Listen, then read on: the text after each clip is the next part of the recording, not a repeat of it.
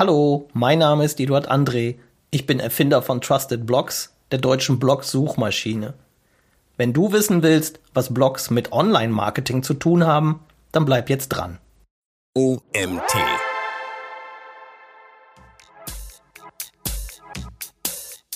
Also mir ist zunächst mal komplett und sehr wichtig, dass man Schleichwerbung und Native Advertising nicht gleichsetzt. Also du hast gesagt, andere nennen es vielleicht Native Advertising. Ähm, Native Advertising, zu dem Blog Marketing ja durchaus zählt, ist nicht automatisch immer Schleichwerbung. Herzlich willkommen zum OMT Online Marketing Podcast mit Mario Jung.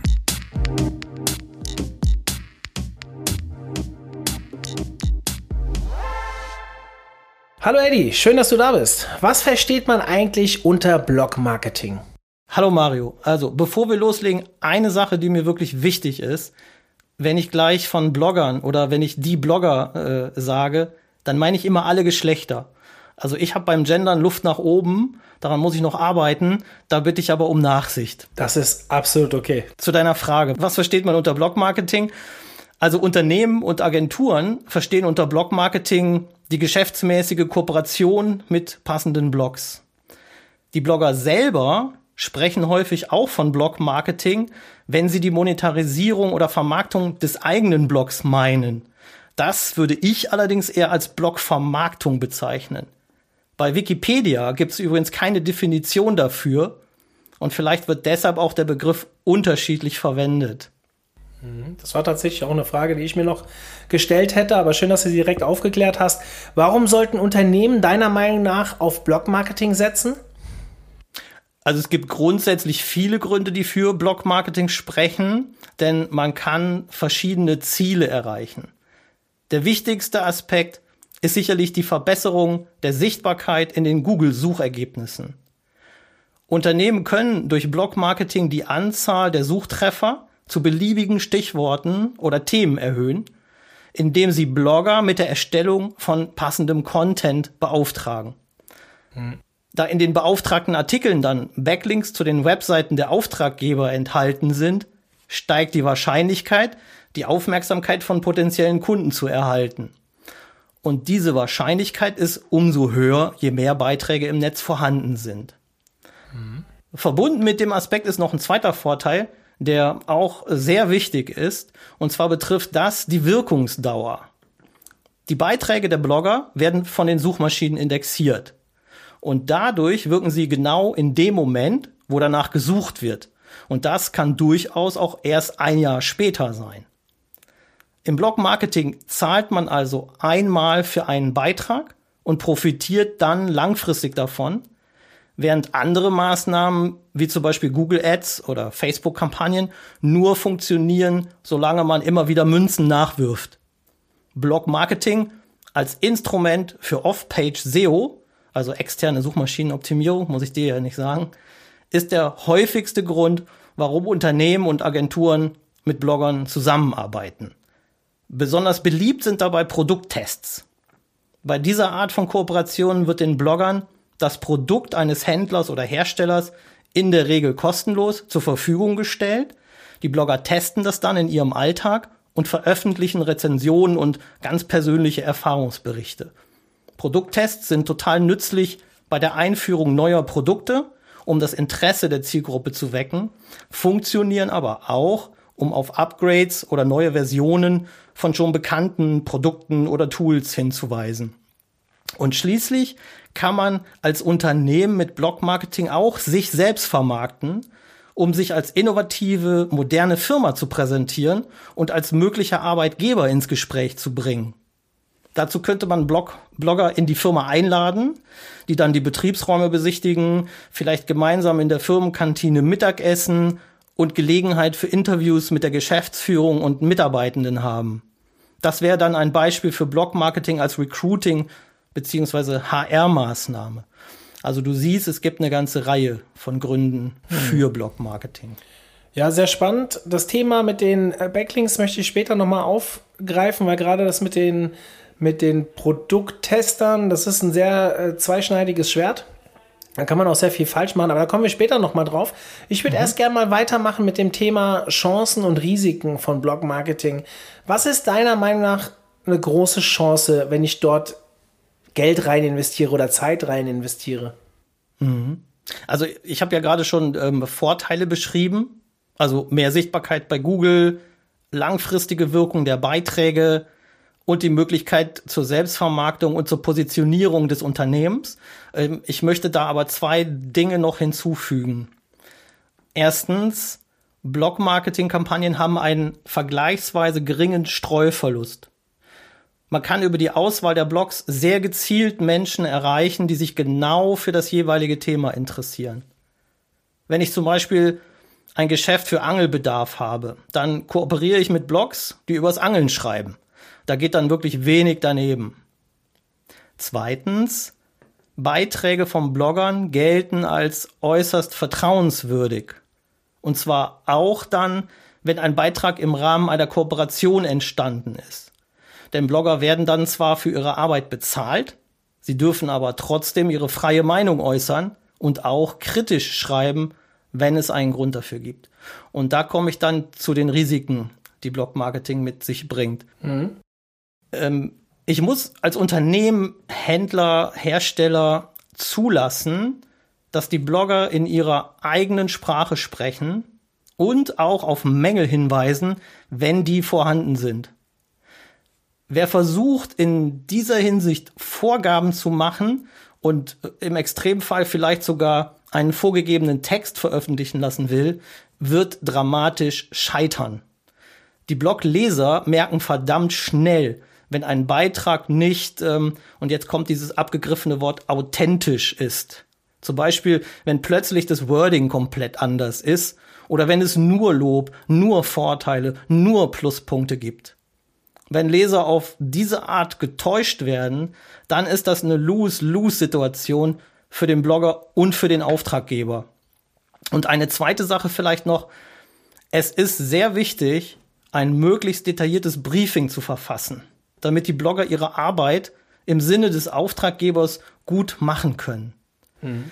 Ähm, ein Hotelier zum Beispiel könnte wichtig sein, dass ein Blogger auch den Wellnessbereich besucht und darüber schreibt ein Händler könnte eine bestimmte Produktfunktion wichtig sein, die unbedingt getestet und erwähnt werden muss.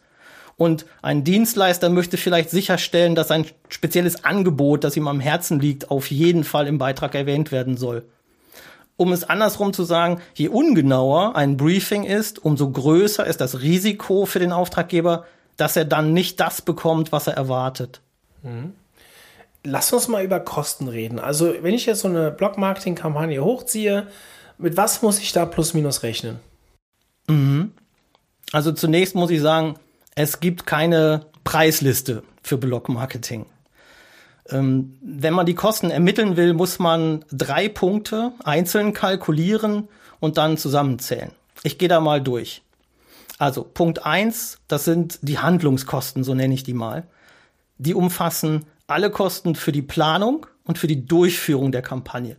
Dazu zählt die Konzeption der Kampagne, die Recherche der passenden Blogs, die Steuerung und die Begleitung der laufenden Kampagne und am Ende die abschließende Auswertung und die Abrechnung mit den Bloggern.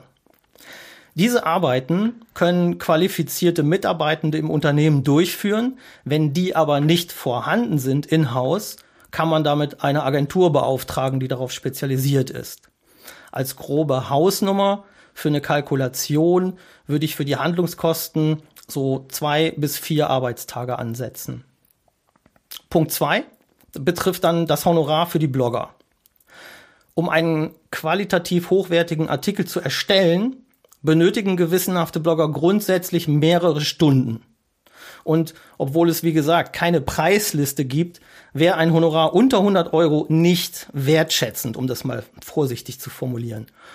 Es gibt vereinzelt Blogger, die für einen einzelnen Beitrag mehrere tausend Euro bekommen. Das sind aber absolute Ausnahmen.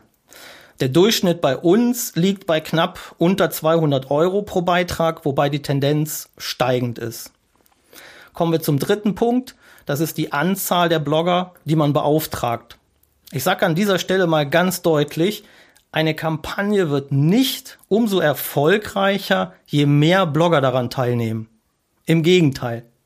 Wenn zu viele Blogger zur gleichen Zeit über das gleiche Thema schreiben, besteht die große Gefahr, dass Beiträge unentdeckt bleiben.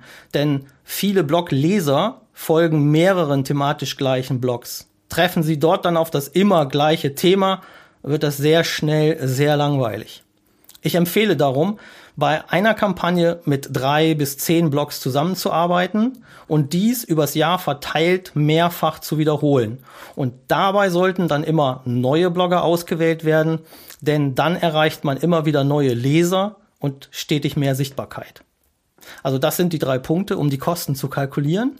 Ähm, ich mache mal ein schnelles Beispiel, das ohne Zettel und Stift funktioniert. Mhm. Die Handlungskosten für die Kampagne kalkulieren wir mal glatt mit 2000 Euro. Wir bekommen bei der Kampagne fünf Blogbeiträge zum Preis von je 200 Euro Honorar, also 1000 Euro. Dann landen wir bei einer Komplettsumme von 3000 Euro für eine Kampagne. Macht man das dann einmal pro Quartal, also viermal im Jahr, sind das viermal 3000, also 12.000 Euro für ein Jahr, indem man dann vier mal fünf Beiträge, also 20 neue Blogartikel bekommt. Das ist jetzt, wie gesagt, nur ein Durchschnitt. Du wirst zum Beispiel Content aus dem medizinischen Bereich nicht für 200 Euro pro Beitrag bekommen. Aber als grobe Hausnummer ist das Beispiel absolut realistisch. Hm. Da gibt es dann bestimmte Bereiche, die deutlich teurer sind, nehme ich an. Wahrscheinlich zählt darunter Finanzen, Medizin, was noch? Korrekt. Also Finanzen, Medizin sind, sind auch die Themen, die bei mir jetzt sofort aufploppen. Hm, okay. Ähm, äh, danke für die Darstellung der Kosten. Lass mal über Reichweiten reden. Du hast ja vorhin gesagt, dass ein großer Vorteil ist natürlich die SEO-Präsenz, also dass man mit den Artikeln theoretisch auch ranken kann. Jetzt hängt das natürlich dann auch ab, wenn ich über Reichweiten spreche, äh, über auf was für Keywörter geht man. Was mir immer wieder auffällt als SEO, dass viele Blog-Marketing betreiben, aber viel zu wenig SEO-Grundwissen haben und teilweise dann halt Artikel, die zwar inhaltlich gut geschrieben sind, aber halt vielleicht gar nicht auf bestimmte Keywörter optimiert sind und dadurch halt diese langfristige Wirksamkeit vielleicht nicht so bekommen, wie sie sie gerne hätten.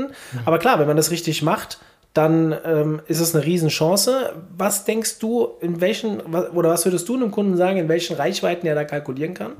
Mhm. Also die, die Qualität ist natürlich eine Frage. Zum einen, ähm, wie genau ist das Briefing vorgegeben? Welche Keywords müssen zum Beispiel im Beitrag vorhanden sein? Mhm. Und das andere ist dann die Erfahrung des Bloggers. Welchen Blogger wähle ich da aus? Ähm, die Frage nach der Reichweite, die wird mir sehr oft gestellt. Und ich frage dann immer gerne zurück, warum willst du das denn wissen? Und dann höre ich immer, ich brauche ja eine Zahl, um den Erfolg der Kampagne messen zu können. Und ich glaube, die Reichweite als Kennzahl wurde vom Influencer-Marketing auf das Blog-Marketing übertragen. Ähm, Im Influencer-Marketing ist die Reichweite ja tatsächlich auch heute noch oft Grundlage für die Berechnung von Honoraren und somit natürlich auch sehr wichtig. In dem Zusammenhang zitiere ich aber immer gerne den geschätzten Gero Pflüger, der sagt sinngemäß, Reichweite ist ein toter Gaul, der auch im zweiten Jahrzehnt des 21. Jahrhunderts noch immer durch die Werbebranche geritten wird. Und ehrlich, da gebe ich ihm komplett recht. Ich möchte aber, lieber Mario, jetzt da keine Diskussion aufmachen, denn dann kommen wir zu weit weg von unserem Thema. Alles gut. Stattdessen ist mir wichtig zu sagen, dass Reichweite im Blog-Marketing keine wichtige Kennzahl ist. Den, den, der Erfolg von den, Entschuldige, der, Entschuldige der Erfolg bitte, von, den, den Gero hatten wir ja auch schon mal im Podcast. Wir machen keine Diskussion draus. Das kann man sich gerne mal anhören. Da ging es zwar um ein anderes Thema, aber er hat einen ähnlichen Satz dort auch gesagt. Also einfach mal bei uns im Podcast schauen und äh, sorry, dass ich unterbrochen habe. Kein Problem, kein Problem. Also Reichweite im Blog-Marketing ist wirklich nicht, nicht relevant äh, oder nur am Rande. Der Erfolg von Blog-Marketing wird maßgeblich beeinflusst davon, wie hochwertig und wie relevant die von den Bloggern produzierten Beiträge sind und, und da kommt dein Einwand vom Anfang, wie gut dieser Content über die Suchmaschinen gefunden wird, sodass er auch langfristig wirksam bleibt. Ich empfehle unseren Kunden immer, eine große Reichweite kann zusätzlich vergütet werden, sie ist aber nicht der Gradmesser für den Erfolg der Kampagne. Ich habe schon wirklich richtig schlechte Beiträge in sehr bekannten Blogs gelesen und dachte mir dann immer, ja, da hat die große Reichweite jemanden richtig faul gemacht. Jedenfalls hat der Blogger sich bei dem Beitrag dann überhaupt nicht mehr viel Mühe gegeben, sondern nur noch kassiert. Hm. Wenn du jetzt aber trotzdem wissen willst, welche Reichweite ein Blogger hat, dann musst du ihn danach fragen. Professionelle Blogger haben ein Media Kit, in dem alle wichtigen Zahlen drinstehen. Und dazu zählt neben den Zugriffszahlen dann zum Beispiel auch die Anzahl der Fans und Follower auf den verschiedenen Social Media Plattformen, wo sie äh, Beiträge ja oft verlängern. Hm. Auch theoretisch Newsletter, wenn sowas existiert und so weiter. Ich muss ja genau. sagen, mich interessieren diese Media Kits nie, wenn ich Blogmarketing, ähm, also du, wir sind ja als OMT auch oft angefragt, ob man bei uns Gastbeiträge äh, machen kann. Und ja, wir sind ja, bei uns ist es im Gegensatz zu einem normalen Blogger, wir schreiben ja die Beiträge nicht selbst, sondern wir sind ein Gastartikelportal.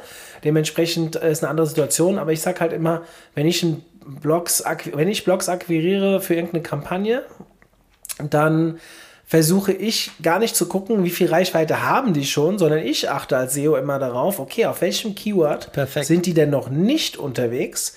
Welches Keyword kann ich mir kapern? Und dann versuche ich mit meinem SEO-Wissen einen Artikel zu schreiben oder wenn der Blogger sagt, nee, er will die selbst schreiben, das ist auch okay natürlich, aber dann frage ich ihn vorher, wie sieht's denn aus? Schreib du den Artikel, dass er für deine User richtig geil ist und ich gucke dann nachher mit einem SEO-Auge drauf und gebe dir noch ein paar Tipps, damit er auch richtig geil rankt. Dann sind wir in einer Win-Win-Situation und ähm, normalerweise äh, renne ich da immer offene Türen mit ein. Ja, und es geht ja wirklich darum, dass dann zu diesem Keyword, was du recherchiert hast, nicht nur deine Webseite selber ganz vorne erscheint, wenn jemand danach sucht, sondern noch möglichst viele weitere Artikel, äh, die aber wieder zu dir führen. Und darum geht's ja, ja. beim Blog-Marketing. Also Position zwei bis neun oder so, wenn, wenn die auch gefunden werden und jeweils einen Link auf deine Seite haben, dann hast du gewonnen. Ja, wir haben, wir, wir nennen das immer gerne äh, mit dem Fachwort SERP Domination. Also ah, sprich, ja. dass wir quasi auf den wichtigsten Keywords halt äh, die erste Seite komplett äh, entern und versuchen, so viele, äh, so viele Marktanteile zu bekommen wie möglich. Ähm, okay, SERP Domination merke ich mir, das ist ein Begriff, den kannte ich noch nicht, aber der trifft es ganz genau ja. auf den Kopf. Ja, ich kenne sogar Leute, die machen Firmen, äh, die gründen mehrere Firmen ähm, unter verschiedenen Namen, damit sie auf den wichtigen Keywordern mit vier, fünf Firmenangebote schreiben können, um sich auszusuchen, welche Firma gewinnen soll. Also das ist dann schon wieder, geht ein bisschen weiter und ist auch mit viel Kosten verbunden, aber da kenne ich ein paar sehr erfolgreiche SEOs, die diesen Weg gegangen sind. Ähm, kommt bei mir aber so, also bei mir ploppt da eine Folgefrage auf. Ja. Und zwar zum Thema Schleichwerbung. Also das Problem mit der Schleichwerbung ist ja bei den Blogmarketern immer irgendwo so mit im Raum. Ähm, jetzt sind wir in einer Sondersituation hier in Deutschland, wo ja juristisch alles vielleicht noch mal ein bisschen genauer genommen wird. Andere nennen es vielleicht auch Native Advertising. Wie sollte man damit umgehen? Mhm. Ähm, also mir ist zunächst mal komplett und sehr wichtig, dass man Schleichwerbung und Native Advertising nicht gleichsetzt. Also du hast gesagt, andere nennen es vielleicht Native Advertising. Ähm, Native Advertising, zu dem Blog Marketing ja durchaus zählt, ist nicht automatisch immer Schleichwerbung. Also, ja, also den Unterschied möchte ich gerne machen. Ich stimme dir komplett zu, dass Schleichwerbung ein Problem ist, auch heute noch, obwohl Schleichwerbung gegen geltende Gesetze und auch gegen Google-Richtlinien verstößt. Und ich wundere mich sehr darüber, dass es immer noch professionelle Anbieter gibt, die trotzdem wissentlich Schleichwerbung verkaufen. Ja. Also vielleicht ist es die Meinung, dass Beiträge, die als Anzeige oder als Werbung gekennzeichnet sind, ihre Wirkung einbüßen und von den Lesern dann nicht mehr als glaubwürdig wahrgenommen werden. Fakt ist aber, dass das komplett nicht stimmt. Dazu gibt es eine Studie vom Verband der deutschen Zeitschriftenverleger. Den Link können wir ja vielleicht in die Shownotes packen. Sehr gerne, ähm, wenn du mir schickst. Ja, schicke ich dir. Ähm, diese Studie, die belegt, dass über 90 Prozent der Leser von Advertorials, also von den bezahlten Beiträgen, äh, dass sie die informativ finden. Und auch die Glaubwürdigkeit von Advertorials liegt bei über 80 Prozent. Umgekehrt gilt aber natürlich auch schlecht oder gar nicht gekennzeichnete Advertorials, also Schleichwerbung, können einer Marke ganz erheblichen Schaden zufügen, weil die Leser in solchen Fällen sich bewusst getäuscht fühlen. Und zur Frage, wie geht man damit um, kann ich sagen, Ähm, in unseren Richtlinien ist festgelegt, dass die Blogger ihre Sponsored Posts beziehungsweise Advertorials als Anzeige oder Werbung kennzeichnen müssen und die Links in den Beiträgen Google-konform mit dem Attribut NoFollow oder Sponsored zu versehen sind. Wir sind meines Wissens nach die einzige Plattform, wo die Einhaltung der Richtlinien sogar technisch geprüft wird. Das heißt, die Blogger können bei uns ihre Beiträge nicht freischalten, wenn die Vorgaben nicht erfüllt sind. Und mhm. wir sperren auch Accounts von Kunden, wenn die Blogger zum Verstoß gegen diese Richtlinien auffordern. Ich glaube, das ist alles, was man an der Stelle machen kann.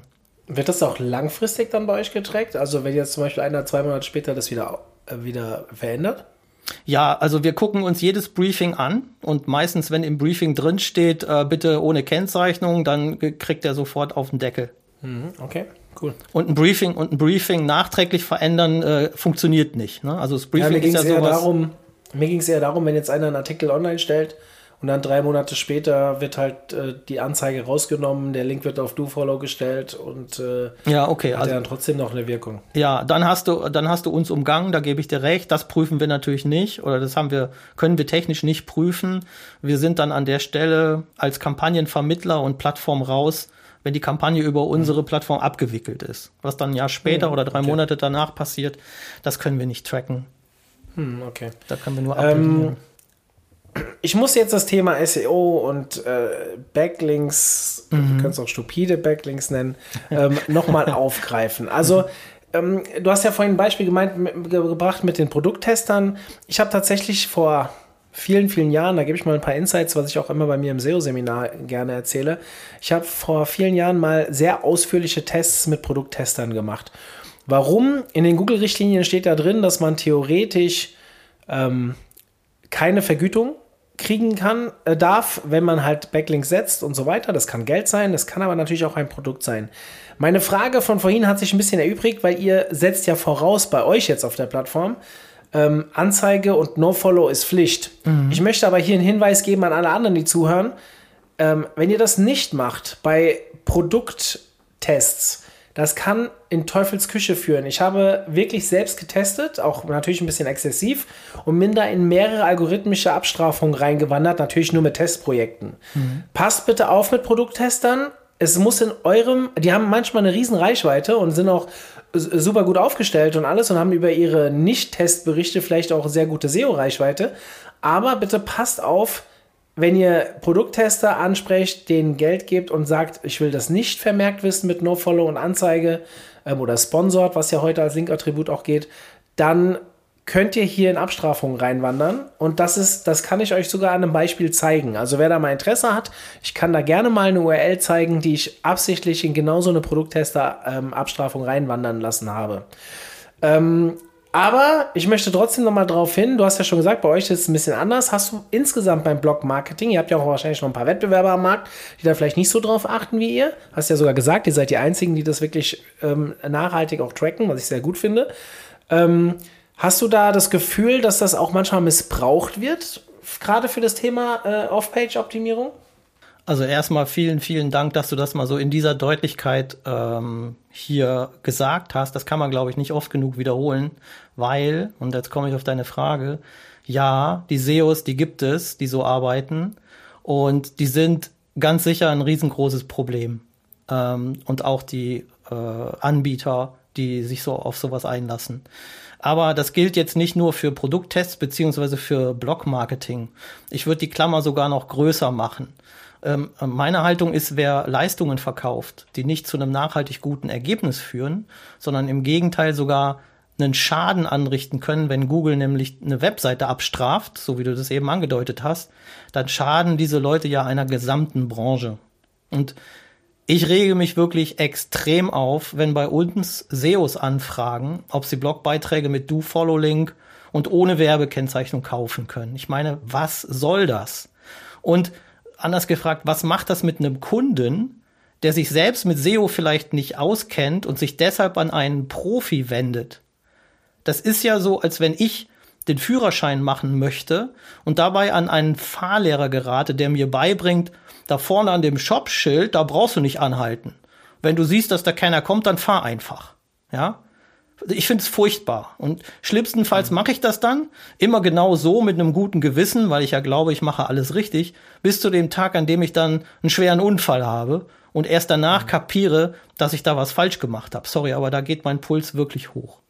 Also kann ich verstehen. Ich habe äh, in der Vergangenheit, also gerade so 2013, als Penguin 2.0 auf dem, also das Google-Update für die Anfänger, die jetzt hier zuhören und vielleicht denen ein Google Penguin-Update nicht sagt, dass äh, Google hat 2013 genau diese äh, wie soll ich sagen, Masche enorm angefangen abzustrafen und gerade in diesem Penguin 2.0, da wurden ja sau, sau viele ähm, Webseiten genau wegen so illegalem Linkbuilding oder falschem Linkbuilding, ich will es nicht unbedingt illegal nennen, aber es, eigentlich ist es schon, ja doch, es ist illegal eigentlich, weil ja. das Wettbewerbsrecht auch ähm, hintergeht und so weiter. Richtig. Aber äh, ähm, ich habe damals gefühlte 80 Detox gemacht und ich hatte, glaube ich, 500 Anfragen. Warum? Weil ich irgendwann 2012 oder 2013 durch Zufall, kurz vor diesem Update, einen äh, Artikel, Blog Marketing, einen Artikel bei deutschestartups.de geschrieben habe und der rankt halt unter Linkabbau.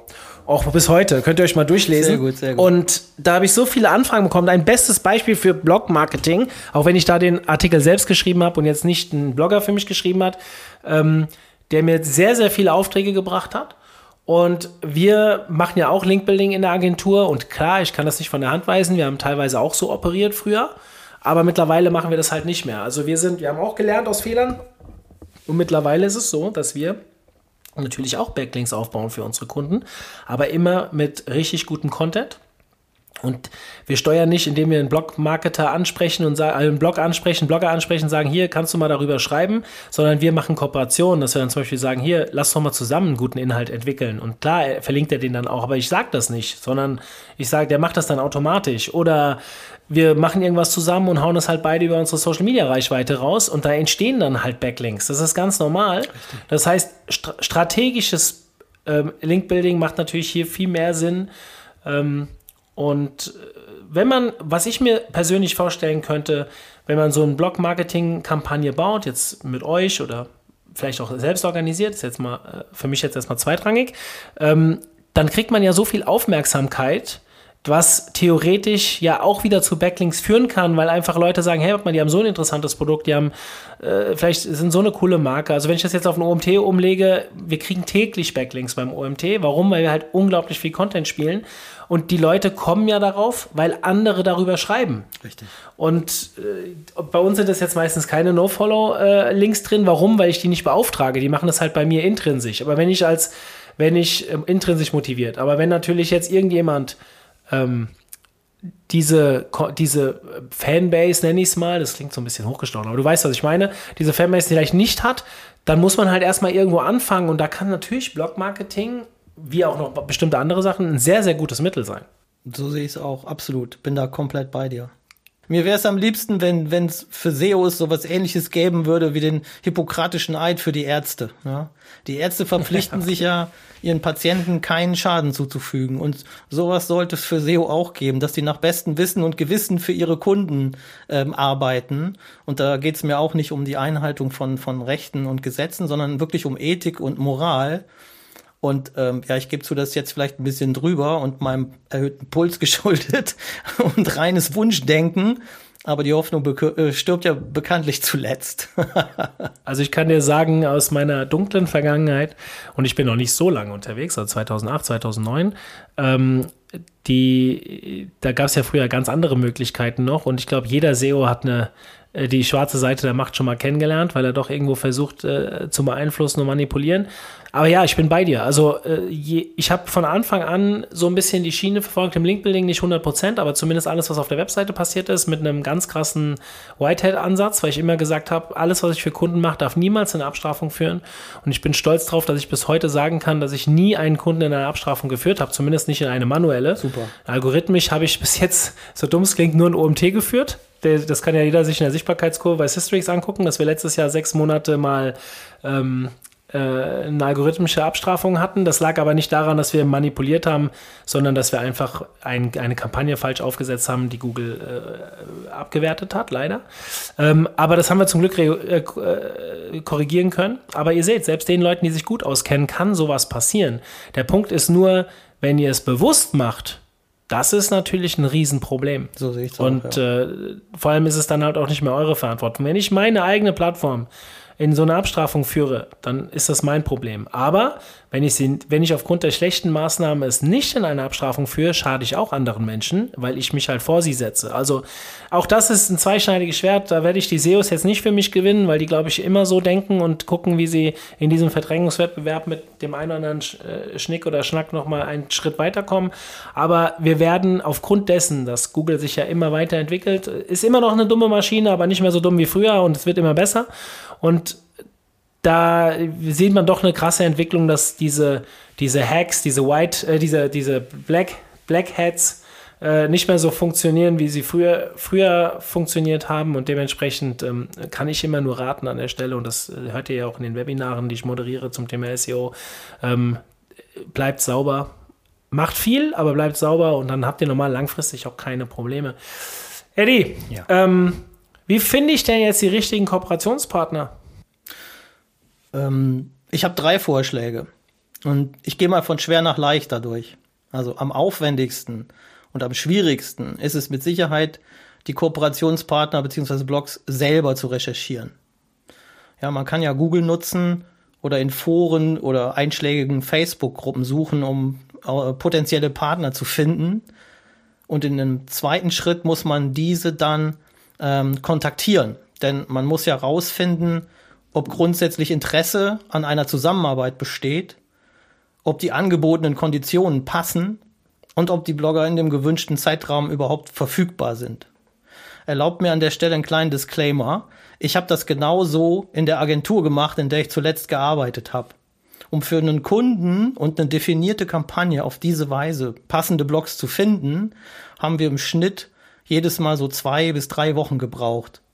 In erster Linie hat die Kommunikation dabei sehr viel Zeit gekostet. Denn wenn wir Blogger angeschrieben haben, mussten wir ja immer auf die Antworten warten. Und die kamen häufig erst nach ein paar Tagen und manchmal gar nicht. Und das hat mich damals total frustriert und letztendlich aber auch auf die Idee gebracht, einen Marktplatz zu bauen, wo sowas schneller und einfacher funktioniert. Und da bin ich dann beim zweiten von meinen drei Vorschlägen. Auf spezialisierten Marktplätzen ist die Recherche nach Blogs natürlich viel einfacher, weil man dort grundsätzlich auf, nennen wir sie mal, kooperationswillige Blogger trifft, ohne lange und aufwendig danach suchen zu müssen. Ja, und die dritte Möglichkeit ist zugleich die einfachste, aber kostspieligste, nämlich die Zusammenarbeit mit einer Agentur die auf Blog-Marketing spezialisiert ist und die alle Aufgaben für mich übernimmt. Und welche Aufgaben das im Einzelnen sind, habe ich vorhin ja schon beschrieben, als es um das Thema Kosten ging. Mhm. Das mit dem, äh, sag mal kurz eure, eure Plattform, das, äh, wir, wir machen jetzt mal einen kurzen Werbe, Werbeeinblendung. Sag mal kurz, wo die Leute hingehen müssen, um sich bei euch anzumelden. Auf trustedblogs.com. Trusted-blogs. So, ist unabgesprochen, aber ich finde das einen guten Ansatz. Ich wusste gar nicht im Vorfeld, dass ihr so extrem auf die Umsetzung der Google Bestimmungen achtet, finde ich sehr sympathisch. Deswegen, äh, ihr, ihr, wisst alle, ich bin eigentlich keiner, der in seinem Blog zu viel Werbung hat, in seinem Podcast zu viel Werbung haben will. Aber das ist äh, absolut mal gerne gesagt an der Stelle, wenn ihr euch die Zeit sparen wollt und nicht das macht, um reine Google, äh, also Off-Page-Vorteile ähm, zu bekommen, dann ist das wirklich eine gute Zeitersparnis. Je nachdem, wie viel Angebot ihr auch habt. Das ist natürlich ein anderes Thema. Ich bin bei euch nicht angemeldet, deswegen weiß ich nicht. Aber man sollte ähm, sich damit auf jeden Fall mal beschäftigen. So. Danke für den Werbeblock. Kontonummer musst du mir nachher dann durchgeben. Ich überweise dann. Machen wir. Ähm, ich habe noch eine Abschlussfrage. Oder äh, anders. Wir sind ja so ein bisschen hands-on unterwegs. Wir wollen, dass die Leute auch direkte Tipps mitnehmen. Natürlich haben sie jetzt schon viel Aufklärung bekommen.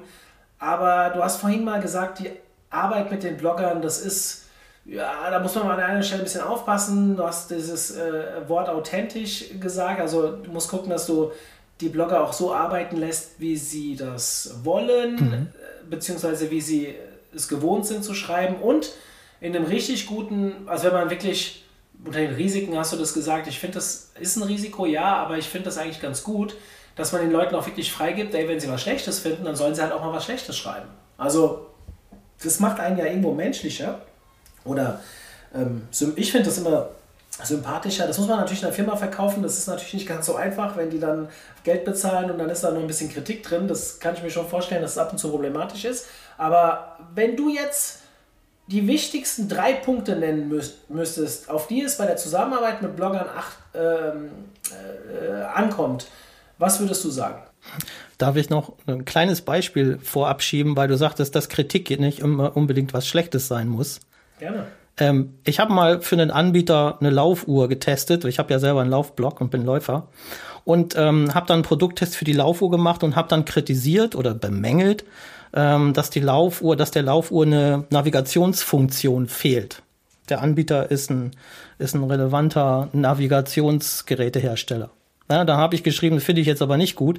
Das ähm, hat aber nicht dazu geführt, dass der Anbieter mit mir unzufrieden war, sondern der hat mich im nächsten Jahr wieder gebucht, als es die nächste Version dieser Uhr gab. Warum? Weil meine Kritik ist ja rein subjektiv und die macht das Produkt ja per se nicht schlecht, sondern diese fehlende Funktion, die habe ich kritisiert. Aber ich sag mal, neun von zehn ähm, Interessenten für die Uhr interessiert diese Funktion gar nicht. Das muss man immer mal berücksichtigen. Wenn man, wenn man Kritik bekommt, ist die ja nicht pauschal schlecht. Okay, das, Entschuldigung, aber das war mir nochmal wichtig als Beispiel, ähm, um das zu verdeutlichen. Ähm, drei Punkte, auf die man achten sollte. Ja. Ähm, Punkt eins ähm, ist, kooperiere wirklich nur mit echt themenrelevanten Blogs. Also um die Aufmerksamkeit der Leser zu erhalten und um wirklich deine Zielgruppe zu erreichen. Je genauer du an dieser Stelle bist, umso geringer sind deine Streuverluste. Zweitens, lasse regelmäßig neuen Content produzieren, um immer neue Chancen auf Treffer bei Google zu bekommen und dadurch Interessenten auf deine Produkte, deine Software, deine Dienstleistung aufmerksam zu machen. Und drittens, Behandle Blogger nicht mit einer Auftraggeber-Auftragnehmer-Mentalität, sondern bemühe dich um ein wertschätzendes Miteinander. Erstens profitieren ja beide Seiten von der Zusammenarbeit und zweitens, und das finde ich jetzt wirklich super wichtig, ergibt sich dadurch für dich die Chance, Markenbotschafter zu finden, die auch außerhalb von bezahlten Kooperationen positiv über dein Unternehmen schreiben und dich weiterempfehlen. Das sind meine drei Punkte. Ja, sehr cool. Eddie, wir sind am Ende angekommen. Vielen lieben Dank für deine Zeit und für die Einblicke in das Blog-Marketing. Es hat mir sehr viel Spaß gemacht und ich glaube, dass wir ein paar Dinge mal aufgeklärt haben, wo gerade Anfänger oder bei denen gerade Anfänger vielleicht noch eine falsche Sicht auf die Dinge hatten. Deswegen bin ich sehr glücklich über das, was wir hier gesprochen haben. Und ja, danke, danke für dich, äh, an dich und für deine Zeit. Danke für die Gelegenheit und schöne Grüße. Bis dann. Tschüss. Ciao. Zum Abschluss der heutigen Folge mit Eddie möchte ich alle Apple-User unter euch doch mal ganz explizit bitten, uns eine Rezension bei iTunes zu hinterlassen, also unserem Podcast. Wenn er euch gefällt, ihr würdet uns damit sehr helfen. Ihr wisst, das zahlt ein auf die Ranking-Faktoren bei iTunes und ja, es kostet euch nicht viel Zeit, nicht viel Mühe. Und wenn euch unser Podcast gefällt, dann freuen wir uns wahnsinnig darüber, wenn ihr uns an der Stelle unterstützt. Bis dahin und bis nächste Woche, euer Mario.